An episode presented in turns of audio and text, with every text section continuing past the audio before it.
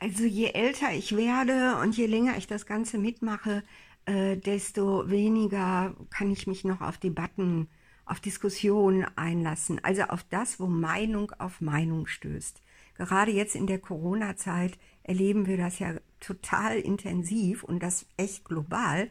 Also was für ein wunderbares Experimentierfeld wie eben der Versuch, gegenseitig äh, durch äh, Argumente zu überzeugen, die Corona-Besorgten versuchen eben den Corona-lässigen ähm, Argumente zu geben, damit diese alle Regeln ordnungsgemäß einhalten und die Corona-lässigen versuchen, die Corona-Besorgten davon zu überzeugen, äh, dass Zahlen, Daten, Fakten äh, doch belegen, äh, dass das hier alles übertrieben ist. Und so geht das hin und her und hin und her.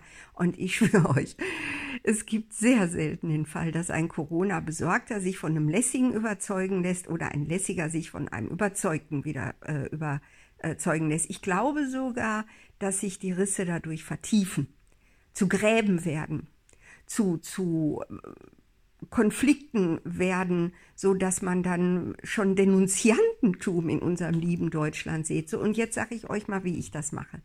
A, ich lasse mich auf Diskussionen nicht ein. Ich werde dann sozusagen unsichtbar. Mein Blick wird leer und ich entziehe mich einfach dem Ganzen und lenke erstmal ab mit Wetter oder was man so ne, gerne benutzt, um erstmal wieder auf ein auf eine neutrale Geschichte zu kommen, beziehungsweise im Unterricht sage ich einfach, sorry Kinders, aber für Diskussionen haben wir keine Zeit. Das ist das Erste.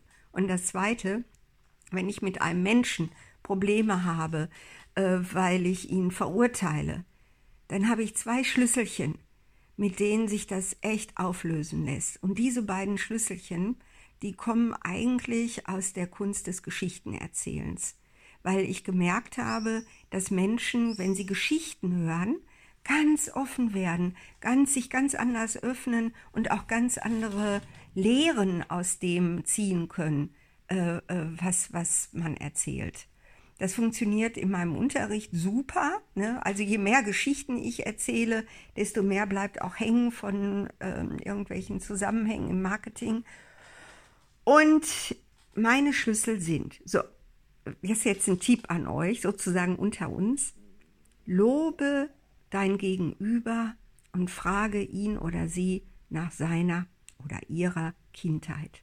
Es funktioniert total.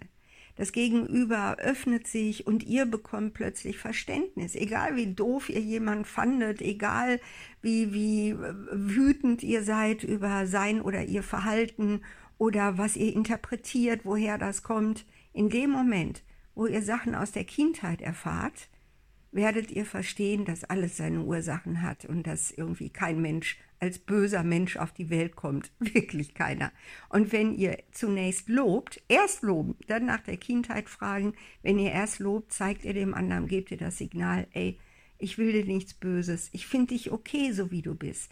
Und wenn ihr sagt, du hast aber schöne Schuhe an oder äh, deine Stimme ist, ist toll. Egal, es gibt immer was zu loben. Nicht lügen, nie lügen, sondern einfach wirklich das suchen, was man aufrichtig am anderen auch tatsächlich gut findet und dann dahin führen, dass man, ähm, dass man eben etwas aus der Kindheit erfährt.